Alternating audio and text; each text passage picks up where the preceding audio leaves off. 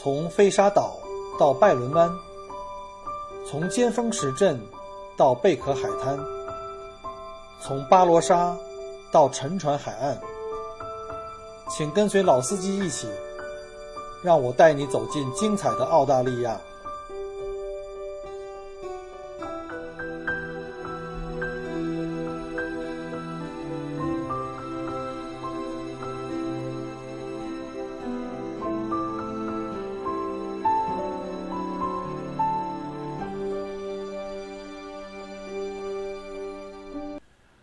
各位亲爱的听友，大家好，欢迎再次收听麦克过聊澳洲。今天呢是二零一八年的十月十五号，这是非常难得的一天，我这个白天有时间哈，可以在家里录一期节目。呃，昨天刚刚接完了由孟老师带队的这个中国矿业大学的这个同学们，呃，希望你们后面的这个在澳洲的这个行程呢，呃，愉快跟顺利啊，我们有机会在澳洲再见。上一期呢，我们介绍了西澳首府珀斯。以及以这个网红短尾矮袋鼠所著名的这个罗特尼斯岛，那今天呢，我们就接着这个行程继续来讲哈。我们从珀尔斯出发，沿着这个呃印度洋公路一路向北。西澳这个印度洋公路啊，也叫珊瑚海岸公路，在这条公路上自驾呀，最适合在澳洲的春季来成行，因为在澳洲的这个中部啊，还有北部呢，到了夏天非常的干旱，夏季简直炎热到就没法生活，呃，非常影响这个旅途质量。所以，我们途中啊，一路向北呢，越开呢，植物越低矮。到了鲨鱼湾的时候，基本上你就看不见一个像样的一棵小树，那连高一点的灌木都很少见 啊。只有在趴在地面上那种非常低矮的，能够在沙漠里存活的一些呃植物，个儿高的呢，就只剩下那些延绵不绝的白蚁山。各位去过西澳的可能都发现过哈，在这个公路两边有好多那种成百上千座的那个白蚁山，以为是人造的，其实那是白蚁的家。啊，高的话可能有大概四五米高，矮的话也得有一两米。所以呢，这条自驾路线啊，最好是在春季行程或者冬季春季吧。而且春季还有一个就是可以在一路上哈看到这个盛开的野花相伴，气温也比较适合，不会特别热，也不会特别冷。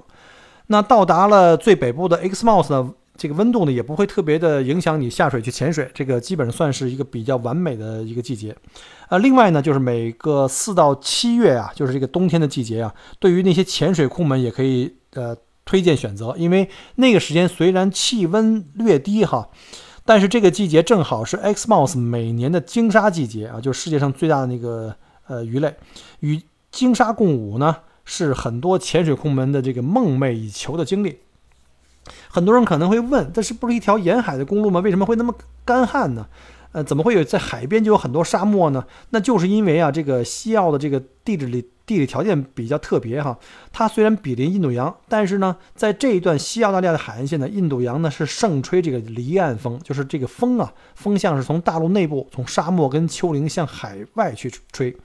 所以呢，这个沿岸呢又有这个澳大利亚寒流经过，所以这两者都有降温和减湿的作用。就导致了这个水汽不足，难以凝结成水。而且这边西澳啊，非常的就是靠近海边这边，非常的一马平川，没有较高的山脉啊，无法形成这个气流抬升，然后降温再降成雨。所以这个西澳大部分的海岸线都非常干旱，与我们在东岸的这个太平洋海岸线完全不一样，形成了鲜明的对比。比如说像悉尼、墨尔本这边，我们冬天因为有这个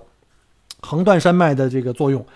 从海上吹来的这个南极的这个洋流的这个风呢，会。有这个抬升效果，然后遇冷呢会降雨，所以冬天我们这边呢就会多雨啊，就比那边呢叫湿润很多。那这个印度洋的这条路线啊，上次给大家介绍这个罗特尼斯岛。那如果是在夏季呢，我们还是建议各位啊，从西澳的这个珀尔斯往南走，去什么玛格丽特河呀这种南部的景区比较适合。那冬春的话，那可以继续向北，沿着印度洋公路就走我们现在介绍的这个行程。从珀尔斯出发，沿海洋公路啊，大概要走两百多公里，两个半小时左右吧的车程，就可以到达了珀尔斯以北的一个小城市，叫做塞万提斯。这个小镇啊，周围有一个著名的龙虾工厂，呃，非常强烈建议大家去参观和在那儿用午餐啊，因为这个时间开过去正好到了午饭的时间。然后澳洲的龙虾呀，品质享誉全球，这个很多中国游客到这儿来，第一条就是要问这个要吃澳洲龙虾。但是，澳龙有很多种哈，有很多很多种。我们常见的比较大的那种呢，叫澳洲龙虾，还有一种小的，当地人叫 crayfish。那来澳洲的旅行的小伙伴一定要把吃一次正宗的龙虾写在自己的这个心愿清单上。那西澳呢，也是这个著名的盐龙虾的产地啊，是这个澳大利亚龙虾里面名气比较大的一种。所以呢，走过路过不要错过，反正正好时间是午饭点儿，那就干脆就美餐一顿。这个龙虾工厂的英文名啊，叫做 Lobster Shack，是在当地非常有名气的一个一个景点了。所以呢，基本上是这种网红景点，旅游者们经常去光顾啊。那午餐时间呢是每天上午从十一点一直到下午三点。从珀斯出发啊，向北啊，基本到这时间正好是午餐点，就刚才跟您讲过了哈。在这里呢，一方面呢，你可以参观一下这龙虾的这个加工厂的厂房，也是一个旅游项目啊，挺有意思的一个体验。游客可以通过这个高架走廊，从这个工厂参观各处。呃，工厂里呢能同时处理呢二十吨左右的这龙虾的有多条生产线，场面十分宏大。在那里呢，一呃游客可以依次呢到这个，呃，参加这个龙虾的筛选车间、保鲜加工生产线以及鲜活包装车间。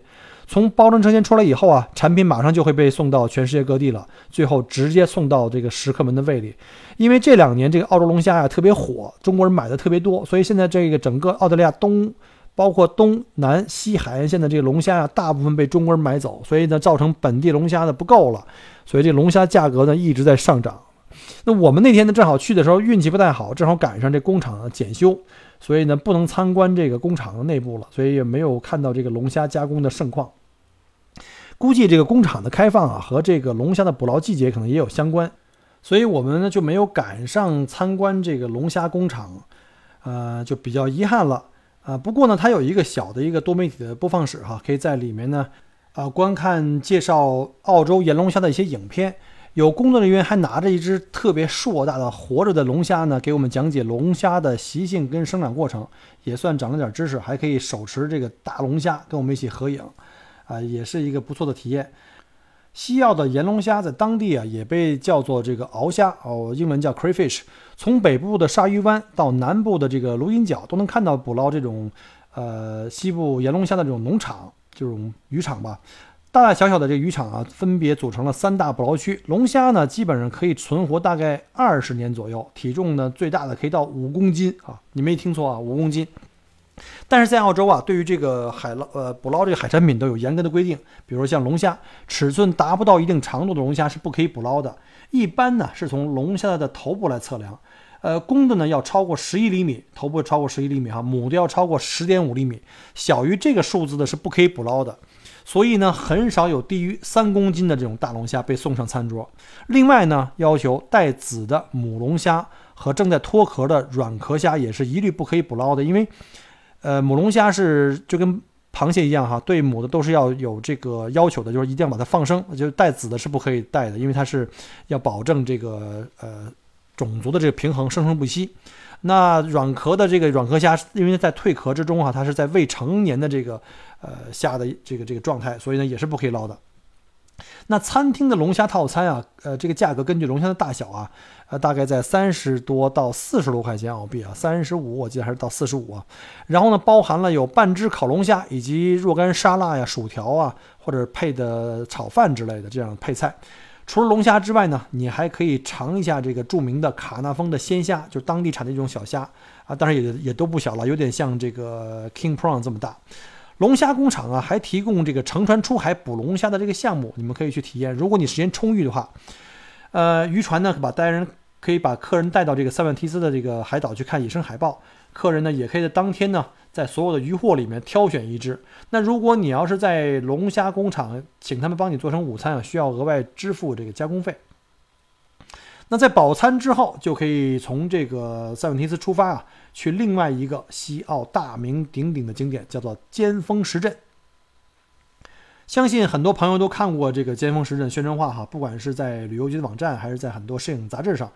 呃，那种金黄苍凉的沙漠，然后嶙峋的巨石刺向碧蓝如洗的天空，这个景象经常被做当做这个西澳旅游局的这个名片来使用。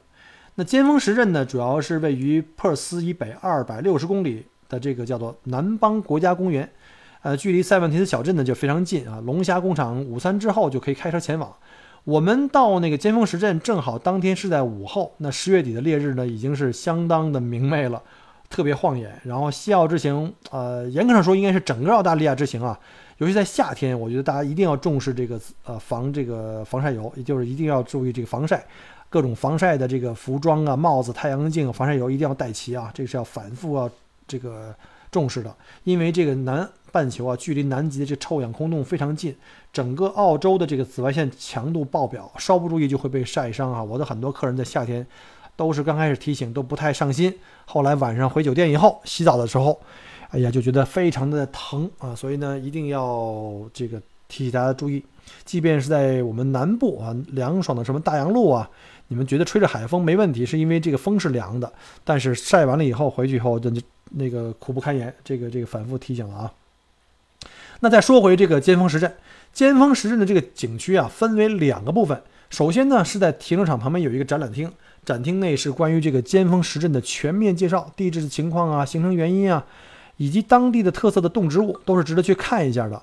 另外一部分呢，就是这个重头戏了，就是能够高产超美大片的这个荒凉尖峰石镇的这个本尊。石镇区啊，可以开车进去的，呃，这个也挺大的，步行可能比较累，尤其像夏天哈，尤其在午后特别热。整个景区都是沙土路啊，一般的两驱的车呢也能走。啊，但是这个路面呢弯很多，左突右拐的，对司机呢有一点要求哈，你要有一定的水平，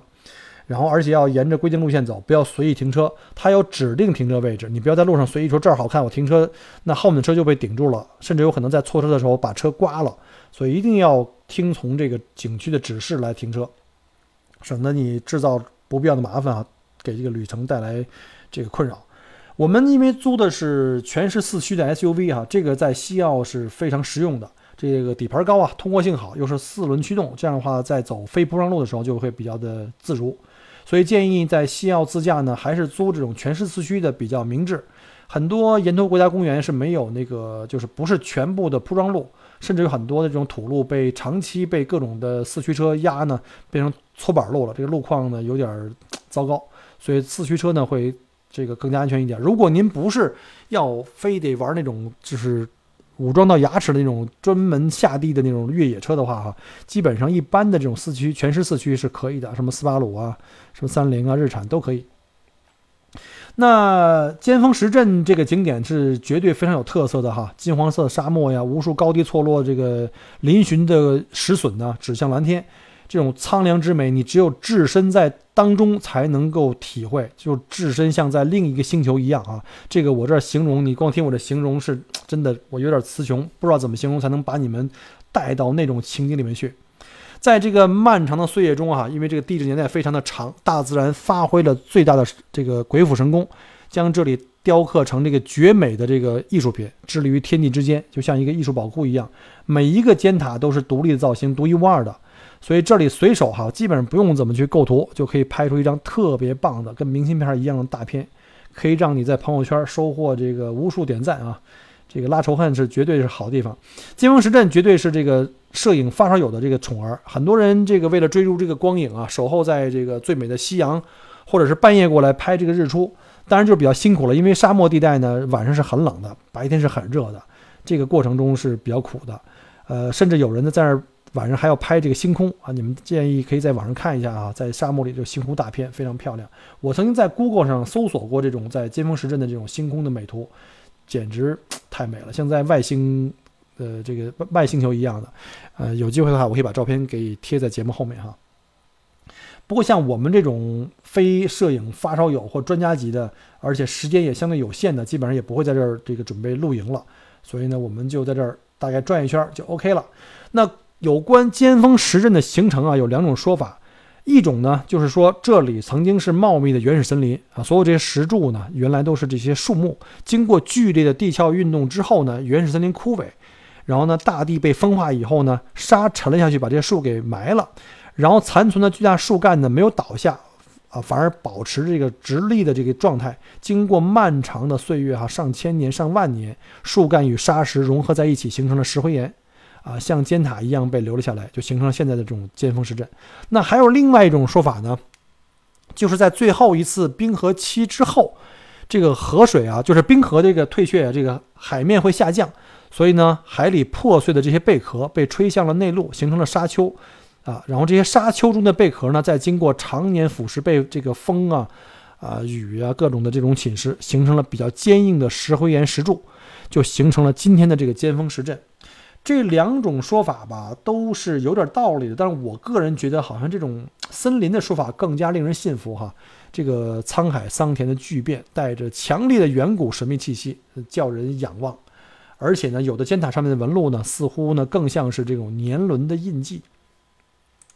在这个尖峰石阵景区的最中间啊，有一个大的观景台，就是自然形成一个大的石头哈，大家可以站在上面去呢观赏整个石阵。目光穿过层层的怪石与漫天黄沙，目之所及，远处啊可以看到白色的沙丘，就是在海边很多沙漠嘛，那个沙丘，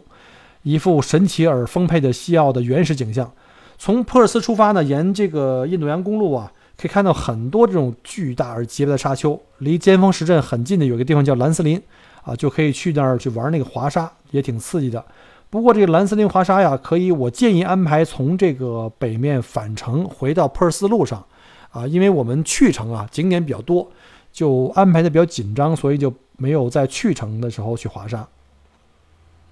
游览完这个尖峰石阵，就可以赶往下一站。我们当天呃这个落脚的小镇叫吉拉尔顿，其实是个小城市了。镇上有比较大的超市，可以购买几样食材。然后镇上的这个圣方济各教堂叫 San Francis，这个教堂可以顺便去看一下，也是很古老的。日落前呢，也可以去看看小镇上的这个著名的皇家海军悉尼号的这个纪念碑。它是一个这个铁艺雕花的圆顶，镂空的，雕刻着无数的海鸥的纹样的这个建筑。呃，我拍了很多照片，这个夕阳照片非常漂亮啊，在夕阳下闪着金光，非常上镜。到时候我会把这个照片呢贴在我节目后面。那我们在吉拉尔顿的这个汽车旅馆呢就住下来，然后呢这个旅馆的位置非常好，正好在海边，一出门呢就可以看到这个浩瀚的印度洋。然后呢，欣赏一番绚丽的这个印度洋落日啊，这个照片我也分享给大家吧。心满意足的晚餐之后，就开始准备休息了，因为第二天呢还会继续北北上。那可以给各位稍微路透一下，就是剧透一下哈，就是这个我们明天呢会路过一个就是俘获了无数少女心的这个叫粉红湖啊，很多人知道西澳著名的这个粉红湖。然后呢，并且我们还去了一个非常漂亮的一个国家公园，叫卡尔巴里国家公园。那预知那个后事如何哈，请各位呢且听下回分解。我们下周五见，呃，麻烦您给我点个赞再走，拜拜。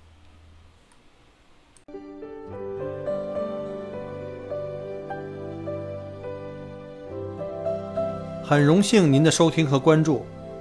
如果您喜欢我的节目，请您把它转发分享给您的朋友们，同时。也欢迎您线下跟我留言互动，除了喜马拉雅，也欢迎您加我的个人微信，并关注我的旅行服务公众号“墨尔本精品旅行”。我给大家准备了很多关于澳洲旅行的资讯和攻略，请您跟随我一道走入精彩的澳大利亚。